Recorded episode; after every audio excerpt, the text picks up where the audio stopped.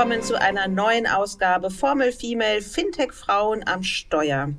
Ich begrüße sehr herzlich heute wieder die Mitpodcasterinnen Nicole Nietzsche, meine liebe Kollegin. Hallo Nicole, schön, dass du dabei bist. Guten Morgen. Dann begrüße ich Lea Siering. Hallo Lea. Hallo. Dann begrüße ich Christine Kiefer. Sie ist heute auch die Moderatorin unseres Podcasts, aber zunächst einmal herzliches Hallo von meiner Seite. Hallo zusammen. Genau. Und ich, Christina Kassala. Und ich werde schnell noch das Thema verraten. Wir sprechen heute über Frauen und Finanzen. Investieren Frauen anders als Männer? So, ich übergebe an dich, Christine. Ja, ich würde gerne starten mit einer interessanten Frage. Und zwar, kennt ihr eigentlich die aktuellen Zahlen, wie viele Aktionäre und Aktionärinnen in Deutschland es gibt? Wer mag mal eine Zahl raten? Ich fange gerne an. Ich habe neulich von einem Österreicher gehört, dass es in Österreich noch sehr viel geringer ist und er war für Deutschland die Zahl in den Ring. Überhaupt nur 20 Prozent sind am Kapitalmarkt beteiligt und davon natürlich nur sehr wenige Frauen. Überhaupt, wer am Kapitalmarkt investiert ist, äh, habe ich in einer anderen Statistik gelesen, waren sogar noch viel weniger als 20 Prozent und die Ausbildung nach Frauen die habe ich dann leider nicht mehr gelesen. Also von daher ohnehin sind extrem wenig Menschen am Kapitalmarkt.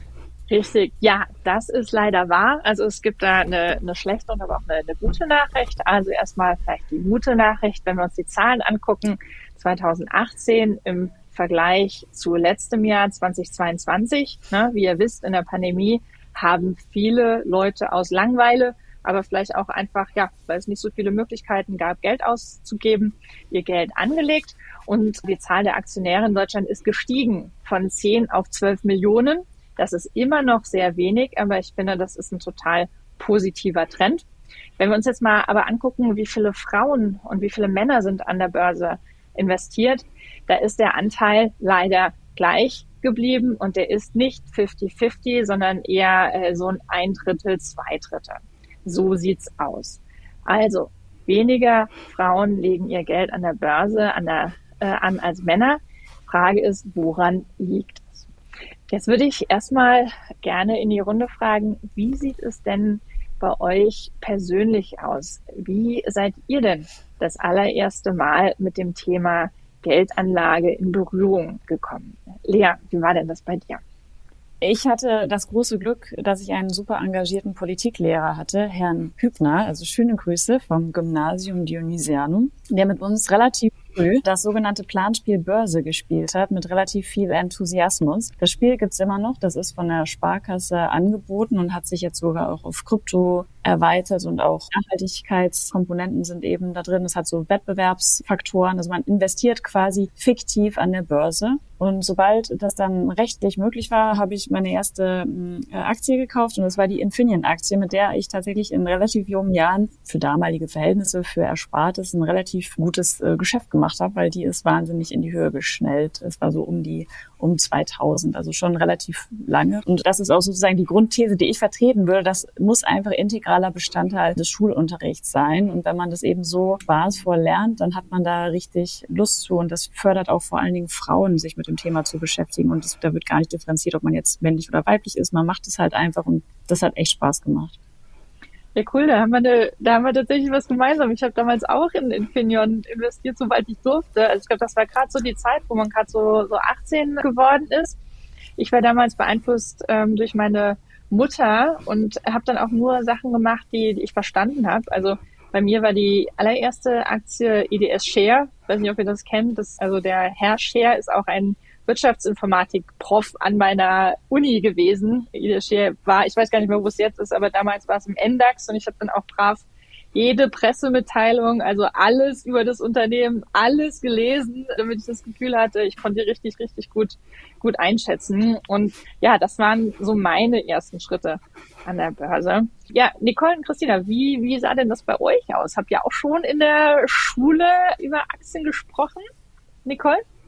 Nee, leider nicht. Also ich hatte leider keinen engagierten Herr Hübner und äh, generell auch keinen im Lehrerkollegium, beziehungsweise nicht mein Kollegium, aber in unserem Lehrerkreis, die sich überhaupt dem Thema finanzielle Bildung irgendwie angenommen hat. Also ich hatte irgendwann mit 14 tatsächlich dann auch mein erstes Jugendkonto, wo ich sozusagen mein eigenes Geld oder Taschengeld oder wo die ersten äh, Nebenjobs angefangen hat, dann in die, so eine Spar, eigene Sparmentalität zu kommen. Aber tatsächlich das erste Mal, wo ich mich oder in Berührung mit Invest gekommen bin, das war tatsächlich durch meinen Vater. Leider hat sich das als etwas negativ Invest und auch negative Erfahrungen dann im Nachhinein rausgestellt. Aber der hat tatsächlich in einen DWS Immobilienfonds investiert. Genau. Und äh, das war tatsächlich zu der Zeit noch sehr klassisch. Der Anlageberater kam zu uns nach Hause und hat meinen Eltern in dem Fall natürlich sämtliche Rendite versprochen und das Blaue vom Himmel erzählt. Also muss ich wirklich so negativ sagen, weil im Nachhinein hat sich das alles als großer Fail entpuppt und eine als große Fehlinvestition. Und natürlich leider, gerade wenn man selber keine Berührungspunkte mit dem Thema Anlage hatte und das dann natürlich gerade aus dem eigenen Elternhaus auch noch so mitbekommt als negative Erfahrung, hat das für mich natürlich auch nicht besonders Lust gemacht, selber da aktiv zu werden. Und zu dem Zeitpunkt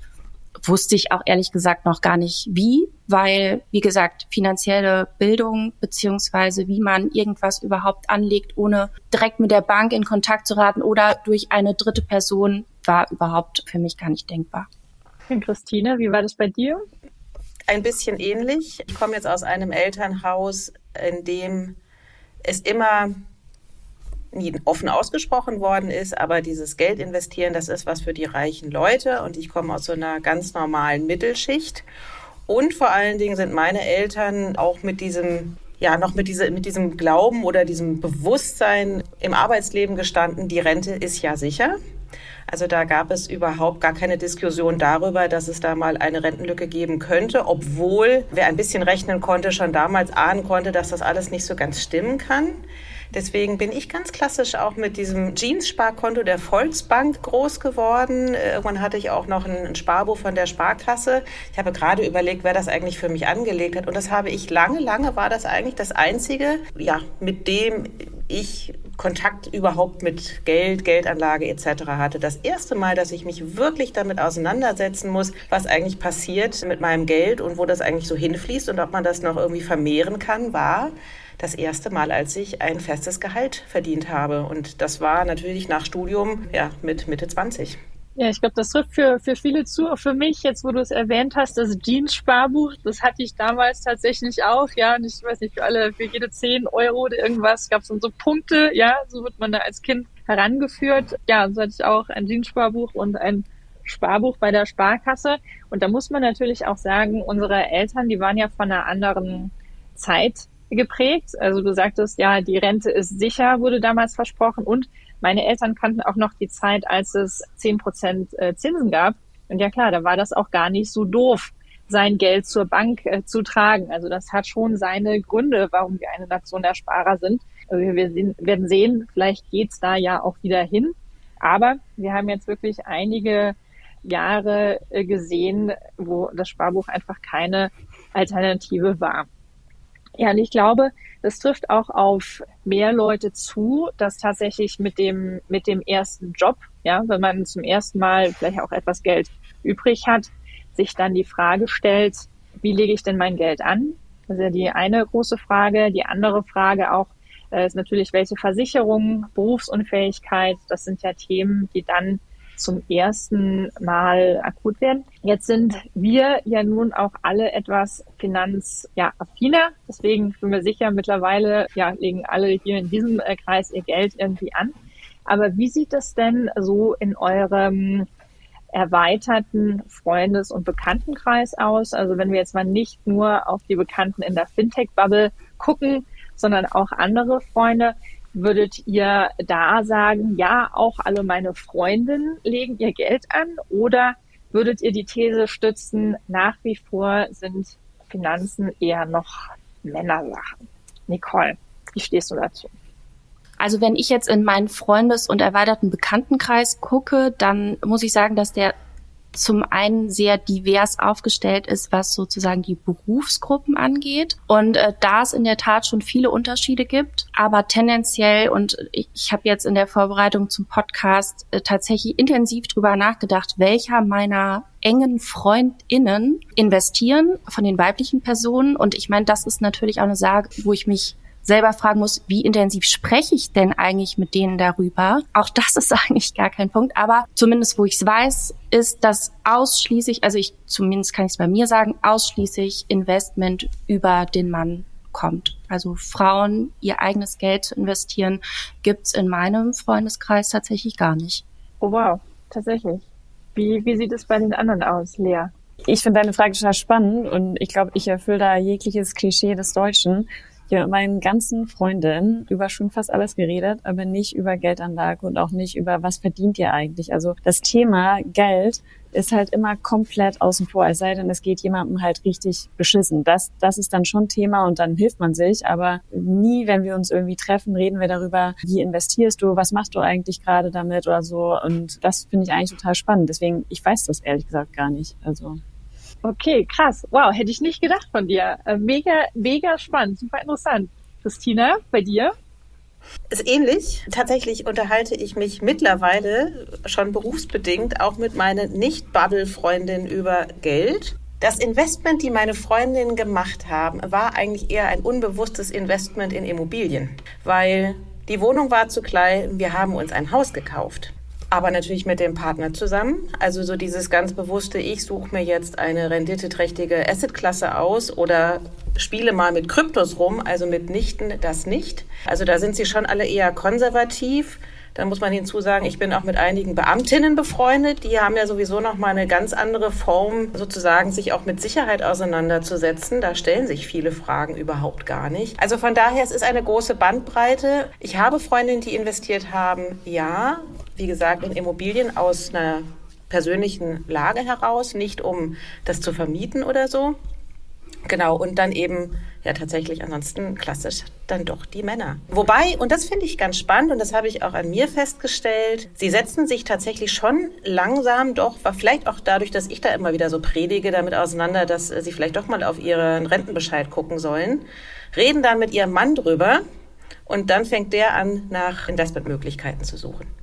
Aber ich finde diesen einen Aspekt, den du gesagt hast, auch super spannend. Also über, wenn wir über Invest sprechen, weil sprechen wir dann über sowas wie beidseitigen Invest, also ein Paar-Invest von einem Haushaltseinkommen oder investiert jeder sozusagen das eigene Geld, was er oder sie hat, in irgendwas eigenes. Und wenn es jetzt wahrscheinlich um sowas wie Immobilieninvest, Haus geht, Eigenheim, dann ist es ja meistens immer ein Paareinkommen, wovon man ausgehen kann, vermutlich. Ja, zum Thema Immobilien habe ich von meinem Architekten neulich eine ganz erschreckende Zahl gehört. Und zwar hat er gesagt, nur zwei Prozent des weltweiten Immobilienbesitzes ist in Frauenhand. Ja, also gerade haben wir über Aktien gesprochen, aber bei den Immobilien ist es noch, noch viel, viel äh, krasser. Also was Immobilien, aber auch äh, Grundbesitz angeht. Also das ist eine absolute Männerdomäne. Und selbst bei den Frauen, die Immobilienbesitz haben oder Grundbesitz, ist es oft auch noch ein Erbfall. Also es gibt tatsächlich sehr, sehr wenige Frauen, die alleine, ja, weil das ist auch nochmal eine Frage, kauft man sich als Paar zusammen eine Wohnung oder ein Haus oder geht eine Frau tatsächlich alleine hin und sagt, ich kaufe mir jetzt eine Immobilie als Investment. Da gibt es tatsächlich sehr, sehr, sehr wenige. Ja, auch ich muss sagen, also ich bin natürlich auch in, in so einer Bubble. Ich damals, als ich vor zehn Jahren nach Berlin gekommen bin, da habe ich das mit meiner besten Freundin, die, die ist Lehrerin, da haben wir das sehr aktiv diskutiert. Also sie hatte da auch einen Vater, der war Unternehmer. Wir haben uns da alle Kreditoptionen angeschaut. Aber ich glaube, das ist wirklich die, die Ausnahme. Ähm, ich kann vielleicht berichten, ich habe mir für eine äh, große Bank, habe ich mal einen Online- Workshop äh, geleitet, Investieren für Frauen. Und da gab es dann auch einen ja, offenen Austausch unter den Teilnehmerinnen. Und alle 20 Frauen in diesem Seminar haben gesagt, dass sie in ihrem Freundeskreis jeweils die einzigen sind, die sich selbst mit der Geldanlage beschäftigen und bei allen ihren Freundinnen machen das immer die Männer und sie wären heute da, weil sie sonst einfach keinen Ansprechpartner haben. Ja, das ist zwei Jahre her, das war mitten in der Pandemie und ja, das fand ich ganz erschreckend, weil ja hier in der Berliner Fintech-Bubble, finde ich, passiert das natürlich schon öfters, dass man sich austauscht. Also über Krypto. Ich habe sehr viele Freundinnen, die Geld in Krypto angelegt haben, aber auch die größere oder kleinere Angel-Tickets machen. Aber das ist natürlich hier die, die Blase. Ja, Krypto ist mein größter Pain. Ich würde keine einzige Sekunde mehr arbeiten, wenn ich damals nicht nur 500, sondern 5000 Euro angelegt hätte. Da war das nämlich die Eintrittshürde, überhaupt Krypto zu bekommen. Ja, das war eigentlich der einzige Spaß für mich, weil das so komplex war. Jetzt gibt's ja Apps dafür. Und ich dachte aber, es ist halt so ein hartes Spielgeld. Da fand ich schon 500 Euro echt super mutig. Aber wenn ich 5000 reingelegt hätte, dann würde ich mit Sicherheit jetzt wahrscheinlich nicht in meiner Berliner Wohnung sitzen, sondern irgendwo anders im, im Warmen, ja. Und also das ärgert einen dann manchmal schon retrospektiv. Und das ist ja auch so ein bisschen typisch Frau. Man ist nicht so risikobereit. Auch ich bin überhaupt eher der also super konservativ eigentlich. Und das aber so rückwirkend könnte man sich da manchmal ins Knie beißen. Ne? Wenn das dann geklappt hätte, dann denkt man so, oh wäre man mal mutiger gewesen. Ja. Ja, jetzt sagst du was ganz Interessantes. Du sagst, ja, du wärst so konservativ. Hierzu würde ich gerne mal ein paar Fakten heranziehen. Wie sieht es denn eigentlich aus mit der Risikoneigung? Ja, und was gibt es da für Unterschiede zwischen Frauen und Männern? Es gibt eine Studie, die wurde in Auftrag gegeben von der Quirin Privatbank. Die wurde ja Ende letzten Jahres im Handelsblatt veröffentlicht. Und darin ist zu lesen, dass Frauen generell viel weniger sparen und investieren als Männer. Tatsächlich 54 Prozent der befragten Frauen legen überhaupt kein Geld an. Ja? Sehr erschreckende Zahl. Bei Männern sieht es etwas besser aus, aber immer noch sind 37 Prozent der Männer, die einfach kein Geld anlegen. Warum, warum liegt es? Also die Studie zeigt auch ein paar Gründe, auf, zum Beispiel ja die, die Selbsteinschätzung. Ja, auch das ist bekannt. 90 Prozent der Männer denken, dass sie besser Auto fahren als der Durchschnitt. Genauso lässt sich das auch aufs Investieren übertragen. Männer trauen sich da mehr, mehr zu. Ja, es gibt ja ein Zitat, äh, ja, ein Mann, der liest einen Artikel übers Investieren und, und denkt, er weiß, wie es geht. Eine Frau liest fünf Bücher zur Geldanlage und fühlt sich immer noch zu wenig finanziell äh, gebildet. Das mag ein Grund sein. Und was auch festzustellen ist, worin wird denn angelegt, wenn investiert wird? Und da wenig, wenig überraschend auf Platz eins sind einfach immer noch Tages- und Festgeldkonten. Das gilt für alle gleich. Und Frauen gehen als zweites, wenn es also nicht das Sparbuch ist, gehen sie lieber auf Fonds als auf Einzelaktien ja, was gar nicht unbedingt verkehrt sein muss. Interessant ist auch, wie sich verschiedene Bildungsniveaus unterscheiden. Klar, wer ein höheres, wer ein höheres Bildungsniveau hat, also einen höheren Bildungsabschluss, investiert eher. Mag auch daran liegen, dass dann auch einfach mehr Einkommen da ist äh, zum Investieren. Interessant ist vor allem aber auch die Geldanlage nach Parteiaffinität. Wählerinnen von Linkspartei und AfD legen eher selten an. Bei der AfD sind es sogar 70 Prozent, die einfach gar kein Geld anlegen. So, das sagen die, die Zahlen. Jetzt mal eine andere Frage. Gibt es, ja, gibt es Vorurteile? Gibt es äh, Sprüche? Gibt es Sachen, die euch von klein auf eingeimpft worden sind? Also Glaubenssätze, die eure Haltung zum Geld und zu Finanzen beeinflusst haben. Nicole.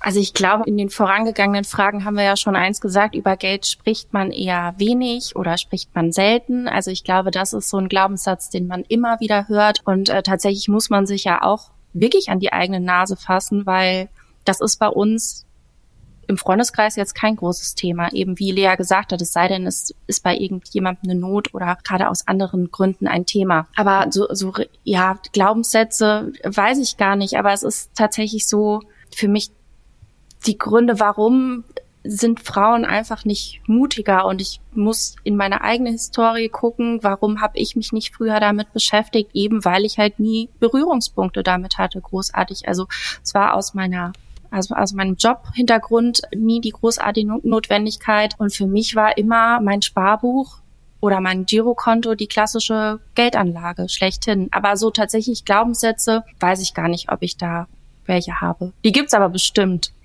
Christina, was sagst du dazu? Ich musste gerade über meinen Vater nachdenken als Nicole das sagte. Mein Vater ist ja Italiener und der kommt aus noch einer ganz anderen Historie raus. Und der ist nach wie vor der Meinung, am Ende muss der Mann das Geld verdienen und sich um die Familie sorgen. So, und sich darüber hinwegzusetzen. Und ich weiß gar nicht, wie, wie viele, gut, das ist jetzt bei ihm als Süditaliener vielleicht nochmal besonders, aber wie viele Frauen vielleicht doch auch mit einem Vater groß geworden sind, der immer noch der Versorger war. Die Mutter hat dann lange, lange noch dazu arbeitet. Also ich meine, wir sind ja die erste erste Generation Frauen, die ja in der, in der breiten Masse ja doch einen Vollzeitjob hat und nie war der Akademikerinnenanteil höher als heute. Also dieses in der Historie gesehen, worüber spricht man nicht? Über Geld, also wir haben in unserer Familie auch wenig über Geld gesprochen. Es war immer nur, ich weiß noch, der Vater meiner besten Freundin, der war verbeamtet und der hatte halt irgendwie, das konnte man in der Tabelle einsehen. Heute würde man denken, so viel hat er gar nicht gehabt, aber aus der Brille meiner Eltern, beide angestellt, angestellt, war das halt wahnsinnig viel Geld. So. Und deswegen war er halt ein bisschen höher gestellt. Das war irgendwie so ein subtiles Mitschwingen von, die haben ja sehr viel mehr Geld. Das stimmt vielleicht überhaupt gar nicht, aber das war nicht nur Status, ja, verbeamtet zu sein, sondern eben auch diese Gehaltstabelle. Und ich habe angefangen, über Geld zu sprechen, ganz aktiv. Und ich stelle fest, wenn man das mal aufbricht, sind eigentlich alle ganz happy. Aber ich merke schon, dass gerade auch so im Freundeskreis es erst so ein Rumgeeiere ist, weil natürlich alle aus dieser Historie kommen, oh, ich soll jetzt mein Gehalt sagen, ist mir unangenehm, weil gar nicht so sehr, weil ich, weil da eine Zahl dahinter steht, sondern dann könnte, was? So wenig verdienst du, aber da hast du doch mehr verdient oder da musst du mal nachverhandeln oder wie machst du das denn dann so und so? Also dieses Bewerten dieses Betrages ist ja viel schlimmer eigentlich als der Betrag, der auf dem Gehaltscheck steht. Ja, das, das finde ich immer ganz interessant und sich dann aber zu vergegenwärtigen, na ja, aber wir müssen ja trotzdem was mit diesem Geld machen, weil wir wissen ganz genau, wenn wir auf den Rentenbescheid gucken, es reicht nicht. Ja, und dann wirklich offen darüber zu sprechen. Ja, aber das beantwortet jetzt nicht ganz deine Frage, aber ja, über Geld spricht man nicht, beziehungsweise der Mann hat der Versorger zu sein, glaube ich, ist noch, noch sehr, sehr, sehr präsent in den Köpfen vieler Frauen. Und ich erlebe das nach wie vor auch im weiteren Freundeskreis. Ja, mein Mann verdient doch gut. Und ich habe gestern hat mir das noch jemand gesagt, na ja, du kannst da ja mal nachfragen, also ob sie das vielleicht macht, weil ja, also wenn sie ja, also die, die hat es eigentlich gar nicht nötig, so, weil die, die, sie ist gut verheiratet. Also das, da habe ich so gedacht, 2023, ne, das ist schon immer noch so, die Frau profitiert ja am Ende doch von dem Gehalt ihres Mannes.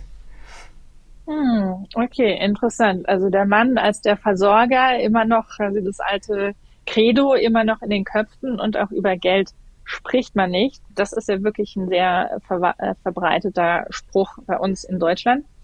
Und dann lasst uns doch mal drauf schauen. Ja, wir wissen, es gibt mittlerweile über 1000 Fintechs in Deutschland. Ja, also ganz, ganz viele Startups für die unterschiedlichen Teilbereiche in der Finanzindustrie, auch für ganz unterschiedliche Segmente, für Alte, für Junge. Und gerade hier zum Spruch über Geld spricht man nicht, gibt es jetzt ja einen Trend, und zwar der des Social Trading.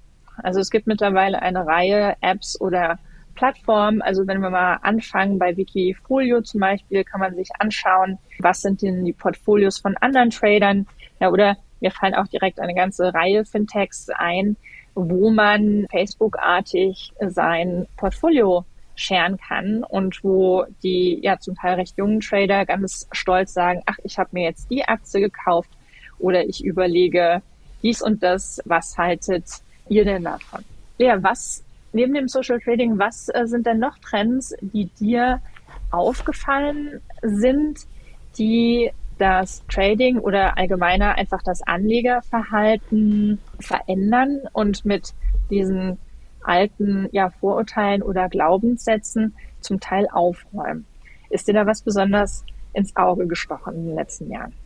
Also das sind sicher, also sicher, sicherlich die Digitalisierung der Anlage. Also es ist jetzt viel einfacher, überhaupt ein Investment zu tätigen. Da muss eben nicht mehr so ein komischer Anlagevermittler ins Wohnzimmer kommen und erzählen, was man da alles machen könnte und wie viel Rendite man erzielen kann, sondern man kann das quasi nach dem Feierabend mit seinem Handy auf dem Sofa irgendwie machen. Und das ist sicherlich gepaart durch, durch das Influencertum, was irgendwie auch ganz signifikant, insbesondere jungen Menschen vermittelt, ihr müsst euch da jetzt drum kümmern, was ja per se schon mal ganz gut ist. Was aber auch ein bisschen schlecht ist, ist, dass mir manchmal die Risikoseite zu kurz kommt, weil natürlich gibt es keine hohe Rendite ohne Risiko, also das ist, ist einfach so. Aber das ist, wenn ich mir dann so auf Instagram oder TikTok irgendwelche Stories angucke, wird halt immer nur die Upside beschrieben. Und das halte ich für gefährlich. Und wir hatten das ja schon mal in der Historie auch ganz prominent. Wir können uns sicherlich alle noch daran erinnern. Der erste Finfluencer war der liebe Manfred, ne? der da groß im Fernsehen für die Telekom-Aktie geworben hat. Und das hat für viele zu einer kleinen Katastrophe geführt. Also es waren nicht nur die, die Immobilienfonds und die Schiffsfonds, die alle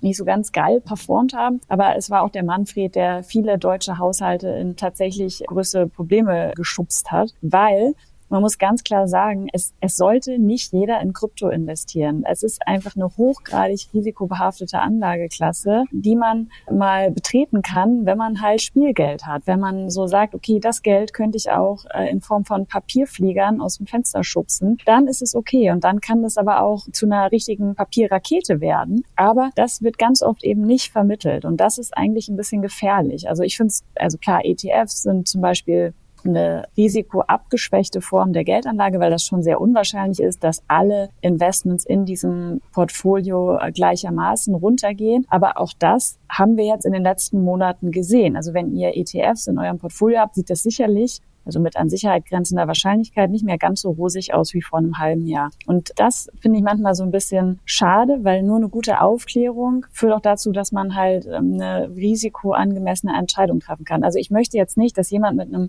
ganz geringen Einkommen unter 2000 Euro anfängt, da irgendwie an der Börse rumzuzocken oder man muss es halt mit so einem geringen Betrag tun, den man eben auch abschreiben kann, weil ich habe ganz lange als Juristin ja gearbeitet und viel zu viele Prospekte geschrieben, in denen ja auch immer ein ziemlich prominenter Risikoteil sein muss. Das Wort Totalverlustrisiko ist bei vielen Anlageklassen einfach gegeben und es steht aber nirgendwo schon gar nicht in so einer Instagram-Story, wo man sagt, hey, ihr müsst jetzt in Krypto oder so. Und das, das ist mir wichtig nochmal zu sagen, aber das soll nicht heißen, macht's nicht, sondern jeder sollte halt eine gut informierte Entscheidung treffen. So. Und dazu ermutige ich auch meinen Freundeskreis, aber ich sage jetzt nicht, ey, Christine, wenn du nur 1500 Euro als Friseurin verdienst, dann äh, pass mal lieber auf, sondern da setze ich echt auf den Eigenverstand in meinem Freundeskreis und das ist mir dann ja nicht egal, aber ich glaube, jeder muss sich da selber auch um, um, sich so ein bisschen kümmern und man will da ja auch nicht irgendwie was sagen, wenn man gar nicht gefragt wird.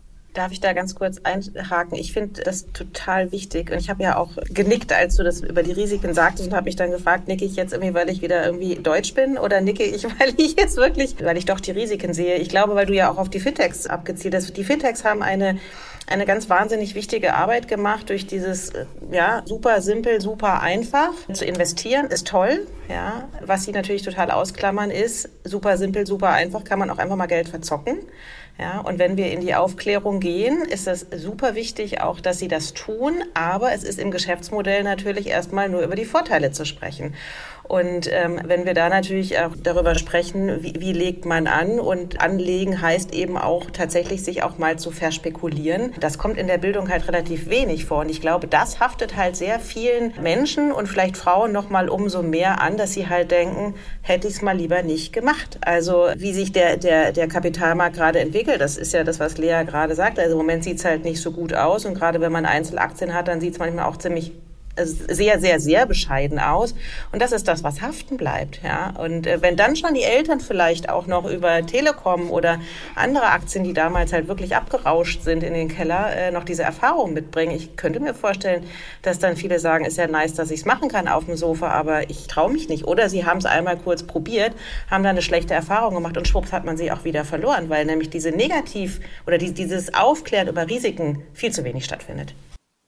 Okay, dann sage ich auch noch ganz kurz, also dieses Stichwort Digitalisierung als Treiber natürlich ein Riesending. Und ich finde, dass das natürlich auch in den letzten Jahren zu so einem Überangebot schon fast geführt hat, dass man teilweise schon gar nicht mehr weiß, was ist eigentlich die richtige Plattform oder was ist die richtige App. Mit welcher App kann ich in was investieren? Also da gibt's ja mittlerweile, mittlerweile so zahlreiche Möglichkeiten. Also das ist das eine. Und ich würde Stichwort Influencer, Schrägstrich Finfluencer-Tum, da natürlich auch noch stark unterscheiden wollen. Also einmal, welche Influencer beschäftigen sich ganz klar mit dem Thema finanzielle Bildung, was ich einen wahnsinnig wichtigen Faktor finde. Also, dass man natürlich auf ganz anderen Wegen, weil das eben möglicherweise in der Schule fehlt, sich da Wissen aneignen können. Wobei auch da man wahrscheinlich unterscheiden muss, welches Wissen bringen die denn eigentlich mit oder welchen finanziellen Background haben die, um überhaupt dieses Influencertum betreiben zu können. Das ist das eine. Und natürlich, wenn man sowas so ein Finfluencer als Marketinginstrument nutzt von Seiten der Unternehmen, die sozusagen Anlage, Hinweise oder Empfehlungen geben, dann ist der, das Risiko natürlich riesengroß. Und das finde ich natürlich auch immer stark bedenklich, wenn dann natürlich auch nicht vorher darauf hingewiesen ist, dass es natürlich auch entsprechende Risiken mit sich bringt. Mhm. Ja, bleiben wir doch mal gerade bei den Influencern, bevor wir dann nochmal auf die Startups gehen. Ja, also stimmt absolut. Es gibt mittlerweile so viele YouTube-Stars, Trading-Coaches. Auf Instagram gibt es so viele, was weiß ich, der Aktienbär, Aktienfuchs, Dividendenente, was weiß ich. Tiere sind ja gerade so total beliebt bei den Instagram-Namen. Viele, die ja entweder Tipps geben oder einfach ihr Portfolio veröffentlichen. Aber Nochmal, wie sieht's denn da eigentlich aus, wenn wir jetzt nochmal gucken, weibliche Aktionäre versus männliche? Gibt's denn auch genug Finanzinfluencerinnen? Also wir werden ja alle so oft äh, mit der Frage nach Vorbildern äh, konfrontiert, brauchen wir Vorbilder. Gibt's denn, gibt's denn genug Frauen, die das Investieren vorleben? Ich frage mich immer, irgendwie dieses ganze Vorbildergequatsche, das, das nervt mich manchmal so, weil ich denke so, braucht man denn immer Vorbilder? Oder muss man nicht den Frauen, Mädchen irgendwie einfach erklären, kümmert euch, informiert euch, weil Vorbilder, das heißt immer so, ich eifere irgendeiner anderen Person nach und schalte irgendwie mein eigenes Gehirn komplett aus. Das, das hat das immer so für mich. Und wir hatten ja auch in dem Sinne jetzt nicht so richtige Vorbilder. Und ich denke mir immer so, es geht darum zu vermitteln, das ist ein, das sollte ein Thema in eurem Leben sein. Kümmert euch darum, wenn ihr es irgendwie schafft. Wenn ihr es nicht schafft, dann macht es halt, wenn ihr es wieder schafft. Aber dieses irgendwie ich muss alles irgendwie mit der Welt teilen, was ich da so mache und dann können andere das nachmachen. Ich würde eher, wenn ich irgendwann mal als Vorbild genannt werden sollte, dann nur so als Vorbild für fuchst euch rein und eifert nicht und, und schaltet euer eigenes Hirn an, weil investieren heißt ja auch so ein bisschen, okay, für welche Branche interessiert man sich? Das hast du ja eben gesagt, Christine, du hast immer irgendwas als interessant empfunden und in was investiert, was du auch verstanden hast. So, und das ist eigentlich, finde ich, auch eine gute Regel, weil, und das lässt sich eben nicht eins zu eins kopieren, weil jeder hat ja einen anderen Erfahrungsschatz, jeder kommt aus einer anderen, oder jede kommt aus einer anderen Branche. Und dieses, ich eifere jemandem nach, finde ich eigentlich immer so ein bisschen problematisch. Das, aber, aber ich weiß, dass es ein Riesenthema ist und dieses Role Model, Vorbild sein, das ist heiß diskutiert und die Frage taucht immer wieder auf. Aber ich glaube, man muss da eher wieder von wegkommen. Also ich meinte Vorbild gar nicht so im Sinne von, ja, ich eifere jemand nach, sondern oft äh, braucht es einfach jemanden, der eine Lanze für etwas bricht, ja. Und was man schon sagen muss, es gibt ja mittlerweile auch einige Investment-Communities äh, nur für nur für Frauen, wo man dann auch einfach mal alles fragen kann, was einem so auf dem Herzen liegt. Und von daher, also ich würde schon positiv bewerten. Also es gibt ja einige wirklich, die mir da jetzt spontan einfallen, einige Influencerinnen, die, wie ich sagen würde, schon eine Lanze gebrochen haben für Frauen und Investieren. Finde ich auch. Was ich immer hochgradig unseriös finde, ist, wenn man einen sogenannten Finfluencer oder Finfluencerin hat, die auf ein bestimmtes Produkt hinweist. Also da würde ich, glaube ich, schon persönliche Interessen vermuten. Anders ist das natürlich mit Communities und um dann nochmal einen Schritt zurückzugehen, äh, diese finanzielle Bildung.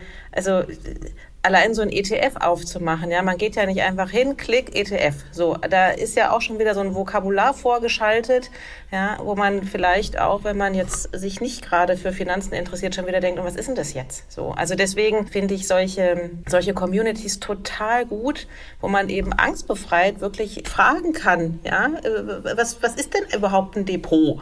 Ja, oder ne, was was ist denn der Unterschied zwischen X und Y? Ja, Aber Christina, andererseits, ich meine, guck mal, als wir irgendwie jugendlich waren, na gut, da gab es jetzt auch schon das Internet, aber es war nicht so schnell. Man hat immer noch so die Geräusche gehört, wenn man was gesucht hat bei der Search Engine. Aber jetzt denke ich mir immer so, Leute, man kann, also das Wissen ist so einfach verfügbar wie noch nie zuvor. Also wenn ich wissen will, was ein Depot ist, dann haue ich das in die einschlägigen Suchmaschinen rein und fuchs mich da einfach äh, in die Materie ein. Das also, aber ich, ich verstehe deinen Punkt. Austausch kann manchmal auch helfen. Ja. Absolut. Vor allen Dingen eben auch so dieses, ne, es ist mir jetzt, also ich kann das auch fragen, ohne dass es mir peinlich ist. Und ich finde dieses Voraussetzen, Mann könnte so schnell oder Frau könnte so schnell, das setzt da natürlich auch so diese, diese totale Offenheit voraus. Und worauf ich hinaus möchte, ist, ich finde gar nicht so sehr so, sofort über Finanzanlage zu sprechen, ja, was es da alles gibt, sondern vielmehr viel weiter vorgeschaltet. Jeder muss sich, und das ist Männlein wie Weiblein, muss sich um Altersvorsorge kümmern. Also aus einer ganz rein praktischen äh, Erwägung heraus, dass, egal wie viel ich verdiene, vermutlich am Ende eine Lücke entstehen wird, wenn ich nicht rechtzeitig was machen werde.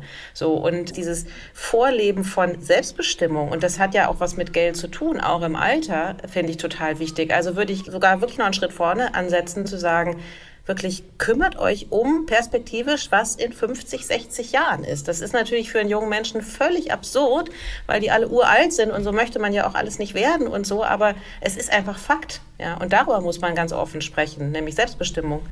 Mhm. Nicole, deine Gedanken dazu? Also sowas wie Finfluencertum ist für mich natürlich immer so eine Form des geschaffenen oder in den Jahr jetzt in den letzten Jahren entstandenen Geschäftsmodell auch. Also natürlich meistens immer aus einer persönlichen Erfahrung mit Geld, Anlage etc manchmal aus einer negativen Erfahrung. Ich meine, wir haben jetzt letztes Jahr vergeben wir ja auch unseren Award bei and Banking. Unter anderem hatten wir auch das erste Mal diese Kategorie Influencer. Auch nicht ohne Grund, weil das Thema halt, wie gesagt, einfach sehr präsent ist und ich glaube, da können die Meinungen sich durchaus scheiden. Es gibt unseriöse Beispiele, aber natürlich auch viele positive, die dann tatsächlich in diesen, diesen edukativen Ansatz verfolgen und zu sagen und zu ermutigen und vielleicht auch mit der Community oder sich eine Community schaffen, die sich dann selber organisieren und austauschen kann und Fragen klären kann und man das immer so ein bisschen als Inspiration sehen kann. Also von daher finde ich das schon ganz gut dass es solche Menschen und vor allem verstärkt auch Frauen gibt, auch das Medium Podcast. Also es gibt ja mittlerweile so viele Podcasts, die sich mit dem Thema Finanzen auseinandersetzen, die natürlich auch von Frauen besetzt werden. Also wie gesagt, das ist natürlich mittlerweile auch ein lukrativer Geschäftszweig geworden, dieses ganze Female Finance Thema. Ich meine, wir machen auch einen Female Podcast hier, um auch so einen Ansatz im weitestgehenden Sinne nach vorne zu bringen. Genau, also von daher finde ich das natürlich gar nicht äh, so verkehrt, wenn man da immer wieder Augenmerk drauf legt auf das Thema. Und versucht gerade, wie gesagt, beim Investieren jetzt gerade die Frauen zu ermutigen. Weil ich meine, die Zahlen sprechen ja de facto einfach noch für sich. Also es gibt halt, und da kommen wir vielleicht jetzt auch nochmal zu, es gibt so viele, diese vielen Gaps, die es gibt. Es gibt den Gender Pay Gap, den Investment Gap, also diese ganzen Lücken, die da einfach sind, der Pension Gap. Also das sind ja immer noch de facto Tatsachen, mit denen wir uns immer wieder auseinandersetzen müssen. Und da ist natürlich die Frage, kann sowas immer als Instrument gesehen werden, die Lücke irgendwann ein bisschen mehr zu schließen.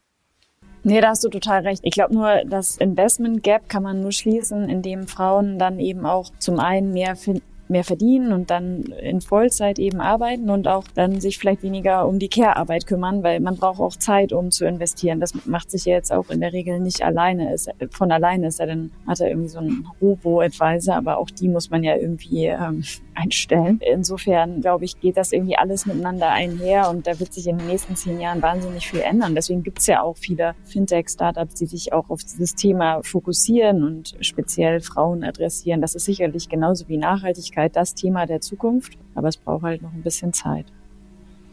Ja, und hier äh, würde ich gerne mal die Frage stellen, also was können denn Fintechs tun, um diese Ungleichheiten zu beheben? Also jeder, der, der selbst bei einem Fintech involviert war, weiß, man ist nicht ganz frei in dem, was man baut.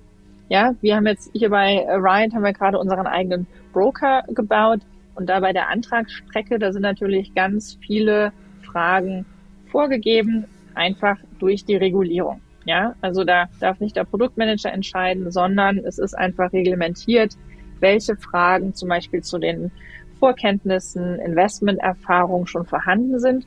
Das muss einfach implementiert werden. Aber es besteht natürlich viel Freiraum dabei, wie man das implementiert, also wie ansprechend das ist, auch in einer Antragsstrecke, also wie viel beispielsweise ähm, erklärt wird. Und äh, hier jetzt die Frage, ja, was, was könnte da ähm, geschehen auf der Seite der Fintechs, also produktseitig? Braucht es eine andere Gestaltung für Frauen? Oft fällt ja mal so der Begriff irgendwie die Pink Bank oder der Pink Robo-Advisor. Muss es anders erklärt äh, werden? Muss die Aufmachung anders sein? Was ist da eure Meinung dazu? Christina. Also zum einen ist es natürlich total toll, dass so Female Fintechs da in diesem Bereich aktiv geworden sind und sie haben ja doch viel für das Bewusstsein geschaffen. Am Ende bin ich trotzdem der Meinung, dass man da jetzt nicht irgendwie das Female Fintech und das männliche Fintech haben sollte, sondern am Ende geht es ja um Anlage. Und ähm, ich finde das große Problem, was ich immer habe, wenn ich mit, ähm, mich mit Anlage auseinandersetze, ich fühle mich halt oftmals nicht angesprochen. Das Produkt mag ja gut sein, ja, aber dann ist die Einstiegshürde vielleicht bei einem Betrag, wo ich so denke, huch, also das ist natürlich schon eine Hausnummer.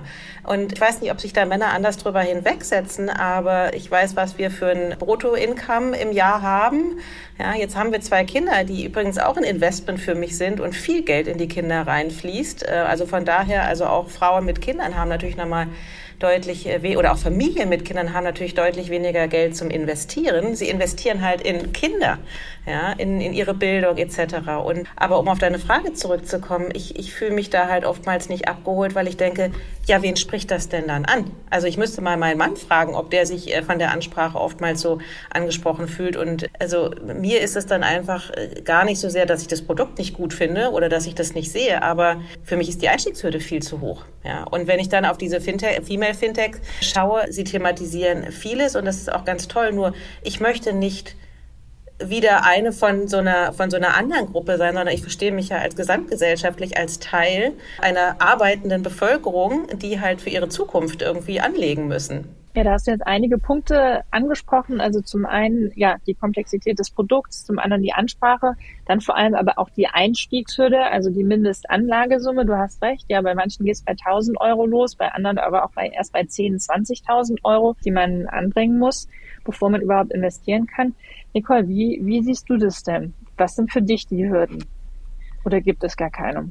Ja, also natürlich, wenn man von den reinen Female Fintechs spricht, da ist das wahrscheinlich kein Thema. Aber ich habe so ein bisschen das Gefühl, dass viele Fintechs die Zielgruppe Frau jetzt eigentlich erst für sich entdeckt haben und dass so im, jetzt einfach so nachjustiert wird, zu sagen, wie schaffen wir denn sozusagen oder wie kriegen wir denn die Frauen sozusagen in, unserer, in unser Produkt integriert? Muss da sich irgendwie was von der Ansprache ändern? Wie bekommen wir Frauen, wenn es um Investmentprodukte geht? Wie schaffen wir da eine Ansprache, wenn es da entsprechend Unterschiede gibt? Und ich glaube, diese Hürden der Ansprache gibt es halt überall, ob es da, im letzten Podcast haben wir sowas über Jobanzeigen gesprochen. Aber genau, Frauen brauchen, glaube ich, eine andere Ansprache und genau, das sollten alle GründerInnen jetzt auf dem Schirm haben, dass es halt eben diese unterschiedliche Möglichkeiten gibt oder dass man das inkludieren sollte, dass alle inkludiert werden. Und äh, die, die es jetzt für sich entdecken, die haben da wahrscheinlich noch mal eine Extrameile zu gehen, was das Thema angeht. Mhm. Lea, du nix? Ich habe nur laut überlegt äh, mit mir selber, ob man das wirklich so eine extra Ansprache braucht und eine extra Adressierung. Das weiß ich nicht. Also es gibt ja in den äh, USA so ein ganz spannendes Female Fintech L West, was ja auch so einen Community-Aspekt hat und die da eben sehr, sehr erfolgreich sind. Also das auch in Deutschland probieren. Aber hier so richtig, also klar, Madame Moneypenny zum Beispiel ist, glaube ich, so die Finfluencerin, die allen ein Begriff ist. Aber ansonsten habe ich den Eindruck, dass sich alle noch so ein bisschen schwerer tun, da auch wirklich auf, auf Traction zu kommen. Deswegen mh, habe ich so nicht so richtig genickt, sondern ich habe eher so laut überlegt, ob man das wirklich so braucht, diese Differenzierung. Ja das, das, das bin mir nicht so sicher, ob nicht die deutsche Psyche dann doch wieder anders tickt und dass den deutschen Frauen dann irgendwie auch egal ist, sondern ich meine These ist immer noch, es fehlt an Zeit und an Geld, sich damit so richtig langfristig zu beschäftigen und auch an, an der Bildung. In, in den USA ist da natürlich noch ein viel größerer Need, sich um seine Rente und Altersvorsorge zu kümmern, weil das Rentensystem dort ein Vielfaches schlechter ist als hier. Also da ist ein anderer Druck vorhanden. Aber da will ich mal ganz kurz einhaken. Das finde ich ganz spannend, dass du sagst, ne, die Frauen haben zu, viel, zu wenig Zeit und zu wenig Geld. Ich glaube, du hast beides. Du hast einmal diese Gruppe und du hast aber auch die, die halt wirklich noch mit diesem Versorgerbild oder weil sie einen Vater haben, der ihnen ein bisschen was hinterlassen hat, sich nicht auseinandersetzen mit Geld. Also vielleicht geht da auch die Schere so auseinander und die, die Mitte so zu finden. Ja, das ist, glaube ich, für Produkte wahnsinnig schwierig, da äh, Frauen anzusprechen. Also ob das jetzt eine pinke Kreditkarte ist, das mag ich bezweifeln. Aber du hast ja noch welche in dieser, in, in dieser Diskrepanz zwischen kein Geld, keine Zeit plus, oh, ich bin ja gut verheiratet. Ja, und auch die musst du ja empowern. Ja, und ich glaube auch jenseits von unserer Bubble, dass die Fraktion Sparkonto bei Frauen immer noch super viel vertreten ist. Ja, das glaube ich, das glaube ich auch. So, ja, ich würde ganz gerne zum, zum Abschluss kommen. Also wir haben viele Faktoren aufgelegt, warum sich, warum sich Frauen noch nicht, nicht trauen, welche, welche Hürden es noch gibt. Ich würde mal sagen, vielleicht braucht es einfach noch, noch Zeit. Vielleicht muss aber auch äh, von Staatswegen eine, einiges getan werden. Deswegen, jetzt wird mich zum Abschluss noch mal eine Sache interessieren. Und zwar ganz groß im Gespräch ist ja aktuell die Aktienrente in der Politik. Da wird gerade groß gestritten. Die einen wollen es, die anderen sind skeptisch. Einige richten sich da ja nach Skandinavien als Vorbild. Wie steht ihr denn zum Thema und glaubt ihr, dass das eine gute Sache ist für uns? Lehren. Ich halte das für eine gute Sache. Also es kommt immer auf den Prozentsatz an. Also man sollte nicht 50-50 oder so das aufbauen, aber es ist sicherlich die richtige Idee und der richtige Ansatz auch, äh, um damit unsere eigene Wirtschaft nochmal zu boosten. Also man hätte sozusagen Win-Win geschaffen und ich finde, und, und man zwingt sozusagen alle dazu, sich mit der Materie zu beschäftigen. Ich finde das gut, äh, solange das jetzt nicht einen großen Anteil der Rente ausmacht, weil dann wäre das Risiko zu groß. Aber ich finde es toll und ich kann nur jeden Hörer und jede Hörerin insbesondere ermutigen, sich mit dem Thema zu befassen. Das macht Spaß. Genau. Und da vielleicht ein bisschen Glück, mit ein bisschen Glück umzuspielen. Also ich kann mich Lea nur anschließen. Ich finde, das ist ein guter Ansatz. Ich finde, das ist eine wichtige Säule, um da äh, tatsächlich diese Rentenlücke möglicherweise auch zu schließen oder dem, die, da, die sich etwas zu nähern. Und ja, also man sollte das als Chance möglicherweise auch begreifen. Und natürlich trotz allem auch von meiner Seite die Ermutigung, auch mit kleinen Beträgen kann man, glaube ich, schon viel erreichen und sich auszuprobieren ausprobieren ist, glaube ich, auch ein Invest in sich selber. Also das ist immer mein Ansatz, wenn ich anfange mit dem, was ich selber verdient habe, mit meinem Geld zu investieren, egal in was, investiere ich auch immer in mich selbst. Und ja, das ist einfach, glaube ich, immer ein guter Ansatz und auch ein gutes Gefühl und auch ein wichtiger Schritt in sowas wie Emanzipation und Unabhängigkeit. Und wenn das, wie gesagt, auch noch äh, sozusagen von, von der Politik, vom Staat getrieben wird jetzt noch, dann ist das auf jeden Fall für mich eine gute Sache. Naja, und ganz am Ende geht es ja auch darum, wenn ich das richtig verstehe, auch wieder zu verstehen, dass wir auch sowas wie einen Generationenvertrag haben. Und teilweise hat man ja so das Gefühl, der wurde eben sehr aufgebaut. Es gibt einfach Profiteure davon, dass sie zur richtigen Zeit am richtigen Ort gelebt haben. Die Zeiten haben sich verändert und dafür auch ein Bewusstsein zu schaffen und das natürlich auch staatlich zu unterstützen, dann finde ich das sensationell, wenn das funktionieren würde. Ist die Frage, ob es das tut. Prima, dann kommen wir zum Ende. Vielen, vielen Dank euch dreien fürs Mitmachen und allen Zuhörern vielen, vielen Dank fürs Zuhören. Das war Formel Female Fintech Frauen am Steuer. Danke. Tschüss. Vielen Dank. Herzlichen Dank. Tschüss.